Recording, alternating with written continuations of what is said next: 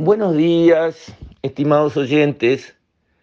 Siguiendo con la saga del tema de la educación, que creo que es el tema que tiene que llegar ahora después de la pandemia, cuando ya el tema de la seguridad bajó de cartel, porque no tiene la prioridad que tenía antes de las elecciones, todas las encuestas lo mostraban, la mayor preocupación de los uruguayos antes de las elecciones era la seguridad, hoy no es más la seguridad, bueno, eso es una realidad y atendamos a esa realidad.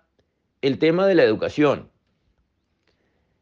El tema de la educación, ya dijimos que la reforma educativa debe explicitarse para contar con apoyo amplio de la población y así tener la fuerza no solo en recursos monetarios, sino en consensos para seguir adelante. Y hay que hacer encuestas después de aplicar la reforma para mostrar que la gente está de acuerdo con esa reforma, que quiere eso para sus hijos. En fin, así se trabaja una reforma que se quiere hacer para que dure, porque si la hacemos a los palos, lo único que conseguimos es conflicto y que a la vuelta de la esquina la reforma sea derrumbada o no sea ejecutada porque al final todo el mundo le retasea su apoyo.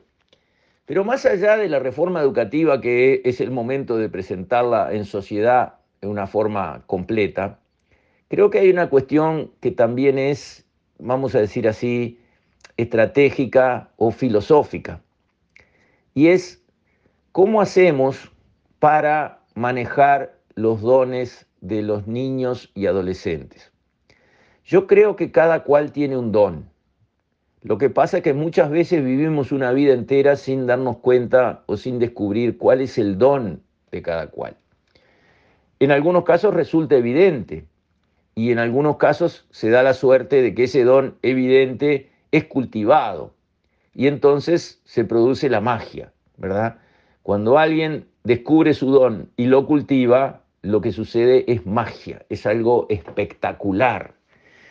El niño que tiene un oído perfecto, como dicen, o sea que no puede errar una nota, que distingue todas las notas, que tiene capacidad para la música perfecta, si cultiva ese don, bueno, a dónde llega en materia de música no se sabe, puede llegar a ser un gran director de orquesta, o un pianista destacadísimo, o un compositor de aquellos, o un cantautor espectacular que movilice generaciones, no se sabe, eso lo enriquece a él, hasta monetariamente, pero también culturalmente, y enriquece a toda la sociedad, porque produce arte, produce valor agregado, cambia el mundo. Lo mismo pasa con el gran matemático o con el gran químico o con el médico destacadísimo, pero también con el gran pintor o con, no sé, el gran carpintero. Cada cual tiene un don. Entonces, ¿dónde podemos descubrir los dones? Y donde estamos mirando a los niños, donde estamos viendo qué están haciendo. En la escuela, Ahí se empieza a ver para qué sirve cada cual. O, dicho de otra manera, qué don excepcional tiene cada niño. Entonces tenemos que empezar a salir filosóficamente del sistema educativo bareliano, pero antes de ser bareliano, victoriano, donde se formateaba a los niños todos iguales. La misma hora de entrada, las mismas materias, las mismas preguntas en los exámenes, en la misma este, lista de, de exámenes, los mismos experimentos, los mismos ejercicios, todo lo mismo para todos. ¿Qué quiere decir? Estábamos formateando niños para sacarlos a todos iguales. ¿Por qué? Porque ese sistema educativo se creó cuando arrancó la revolución industrial y lo que precisaban eran obreros todos formateados para ir a hacer la misma tarea en las mismas fábricas. Bueno, pero ese tiempo cambió, mudó. Ya no es eso lo que precisamos.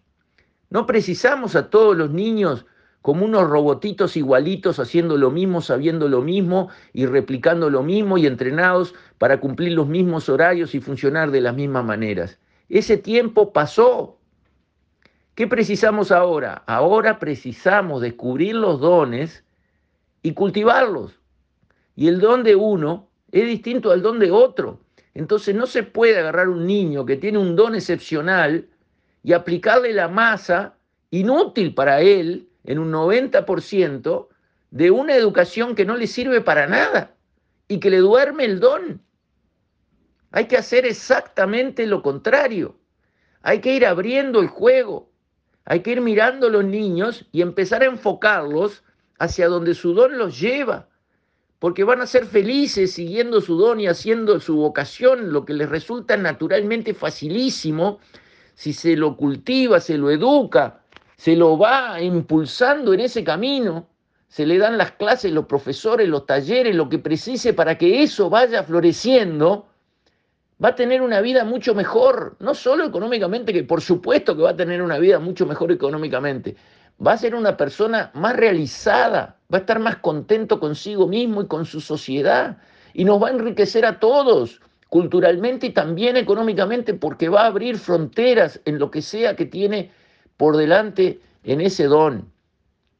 Eso todavía no lo veo, no está. Seguimos con los ladrillos, como Pink Floyd. Otro ladrillo en la pared, todos igualitos, todo lo mismo. Nada de mirar el don de cada cual y empezar a armar, digamos, bueno, estos son los que tienen el don del oído perfecto de música. Encontré uno en esta escuela, otro allá, otro en el fin de Tacuarembó, otro por allá, por el otro punto del país.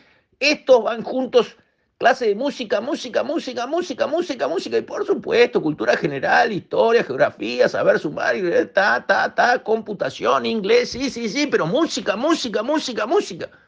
Y generamos generaciones de músicos excepcionales, de niños que iban a quedar este, limpiando vidrios y no, con todo su potencial y su don de un oído perfecto, por decir algo.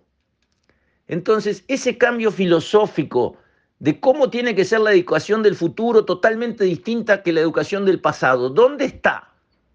¿Dónde está?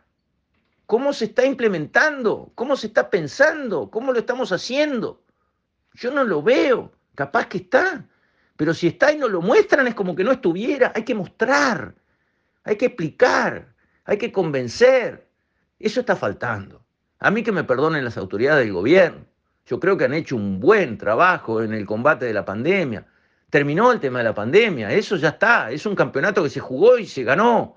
Ahora es otro campeonato, como en el fútbol. Empezamos un campeonato y después empezamos otro. No, pero hice goles en el campeonato de los bárbaros, sí, ya está. Ahora es otro campeonato. Bueno, en este campeonato en el que estamos, la parte educativa es vital. ¿Qué está pasando? ¿Qué van a hacer? Eso hay que decirlo, explicarlo, y esa parte de comunicación al público en general, liso y llano, no a los expertos en un comité, no, a los uruguayos de a pie, eso está faltando y eso se precisa. Con esto, estimados oyentes, me despido. Hasta mañana, si Dios quiere.